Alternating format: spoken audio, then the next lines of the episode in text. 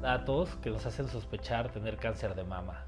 El primero es tener un nódulo palpable, sentir una bolita en la mama. El segundo, la retracción del pezón. El ver cambios en el pezón también puede ser una de las formas en las que se manifiesta la enfermedad.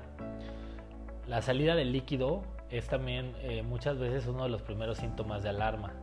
Los nódulos en la axila pueden ser los primeros indicadores de que hay una enfermedad. El dolor, el cáncer sí duele, hay esta creencia que el cáncer no duele, pero sí también podemos tener dolor. Y el cambio de coloración en la piel o en la forma de la piel, hay algo que le llamamos este, piel de naranja. Este tipo de piel nos puede alertar también sobre el cáncer de mama. Entonces, si tienes alguno de estos eh, signos o síntomas, es importante que acudas con un especialista.